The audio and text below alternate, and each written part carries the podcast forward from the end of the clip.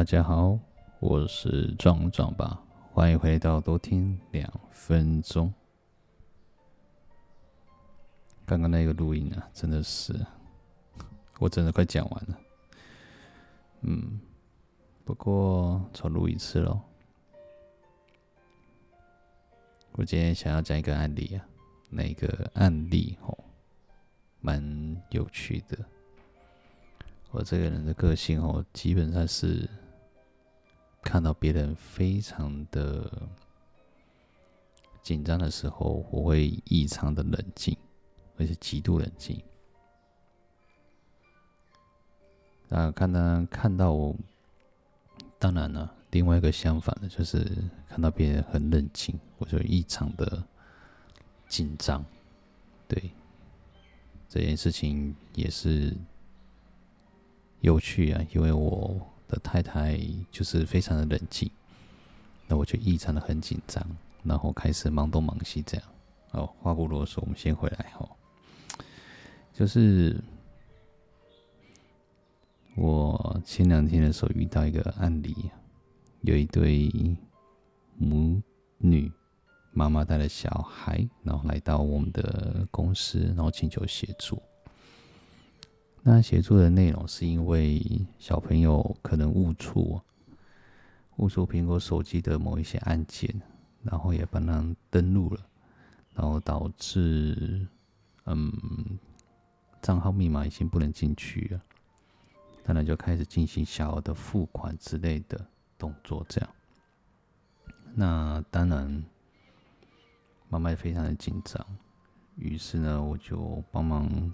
打电话给，其实也没我们没有这个服务了。不过那一天好像感觉到蛮闲的，对，就帮忙打个电话给客服中心，银行的客服中心，然后再交给他做一个处理。当然是希望说把付出去的款款项，然后给止付。当然，银行端的那个部分其实是有难度啊。他给我们的解释是说，嗯，我们寄出了认证码，然后每一道的认证码都已经被突破了。所以这个部分可能很难帮你做处理，但是他们会愿意把这个事件，然后反映到上面去，这样。那当然，我觉得是挺渺茫的，对。但是在其中，我一直有听到有关苹果手机的部分，对。然后我就请他们打个电话给苹果手机的客服中心，那这件事情就由我来自己来处理，因为原因是一个小朋友在一年前认识了一个人，然后一年后他们又恢复联络，那恢复联络的时候，这个人去传了一个认证码，他把。一个认朋友给他认识，在那个朋友认识完不到二十小时的时间，他又直接给他一个游戏的 APP，请他下载。那当然他也很乖啊，所以有下载完成的。那下载完成之后，然后开始去储值，然后储值很多笔，其实他已经不知道几笔。但经过我跟客服中心的呃聊天之后，吼才知道说一共有四十六笔，然后两万九千八。其实数数据来讲算蛮大的，因为对于他们家来讲的话，其实妈妈是做长照的，是体力活。那各位的小朋友其实都有长大，这个是最小的。对，那这件事情对他们来讲的影响，其实有一定上的一个影响，因为体力活这件事情真的很痛苦，对，每天累得要死，然后回到家的时候还要去做一些家事，所以来讲是蛮累人的。对，不过也是希望能够等待。因为客服中心那边的意思是说，这件事情我们帮你反映，在四十八小时之内呢，会有一定的答复。那当然了，我们去做一个支付的动作的时候，款项于六十天内，然后会抵达你的你的银行跟跟信用卡端那一边。哇，所以这一件事情也是让我学了一课。原来现在的数据的一个发展啊，是。已经不是我们想象中的这样子。对，当然我帮他处理完之后，他当然也在旁边打骂着小孩，然后一直责怪他的不是这样子，然后千千叮咛万叮咛的说，不要去相信网络上的任何一个朋友，然后甚至人家所说的邀请的部分都不要。不过呢。事实还是发生了，这可以证明一件事情，就是父母亲的话真的只能当耳边风。对，最重要的是小孩子的自制力跟他想要的是什么。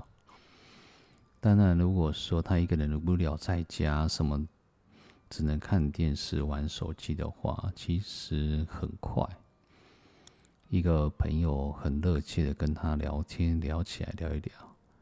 当然会很快的就会陷入这个陷阱里面。对，那小朋友其实也不太知道说能够到多少的程度，理解到多少程度，跟对方的认识这样子，所以就就去了。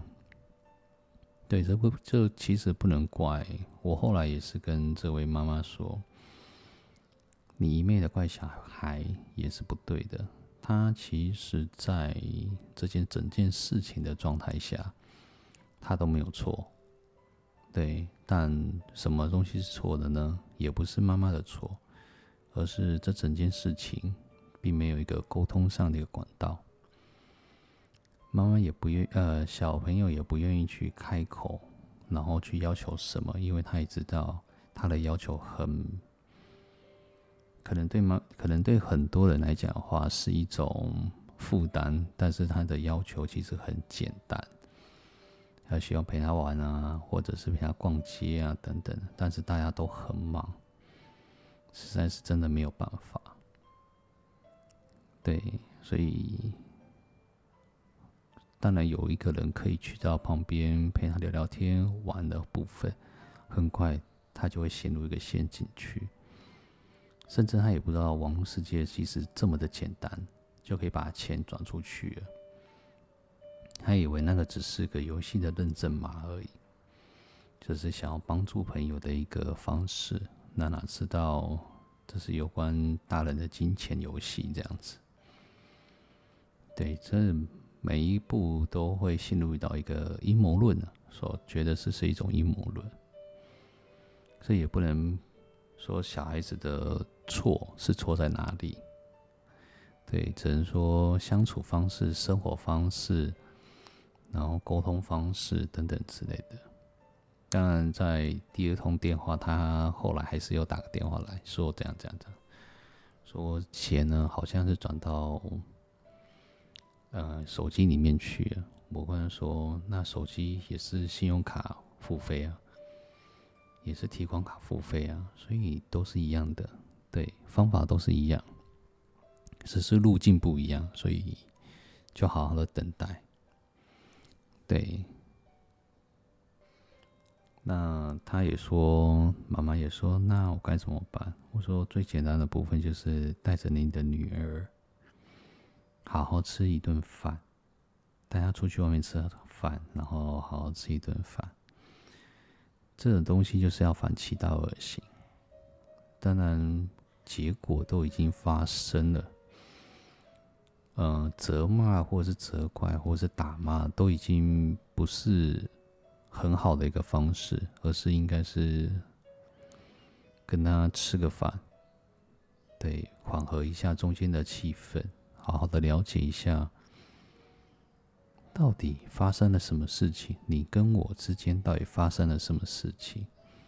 之前的配合度应该是还不错，怎么奇怪？怎么会变成这样呢？对，因为整个家庭其实很像是一种小型社会，或者是小型的商业模式，就是你当老板。老板在外面平时也是很辛苦的，当然，小朋友也不太知，呃，你的部署啊，也不知道你的辛苦在哪里，然后就会一昧的偷懒啊、放松啊、放纵啊，然后等甚至于可能一不小心会造成公司上面的亏损，那该怎么办？不可能把他开除啊，对吧？最重点是你如何去补救。公司的亏损的部分，再来就是把他叫到你的面前，好好的一对一的沟通，对，然后到让他变成一个很好的一个，至少会会会会变成一个很好的一个人呢、不会再继续犯之前上面的错误，这样子造成公司上的亏损。对，我能够讲到的的案例大概是这样，呃，譬喻啊，大概是这样。再多可能也没办法。对，那我为什么会想要讲这个案例？是说两个人的相处，或者是一家人的相处，都是需要沟通，然后去。不管不管他是谁呀，都是需要需要听好话，说好话，然后听好听的，然后再去和缓整个气氛，就跟关键对话里面的一本书也是一样。对，冲突即将要发生的，你该怎么做？找个轻松的地方坐下来，好好吃一顿饭。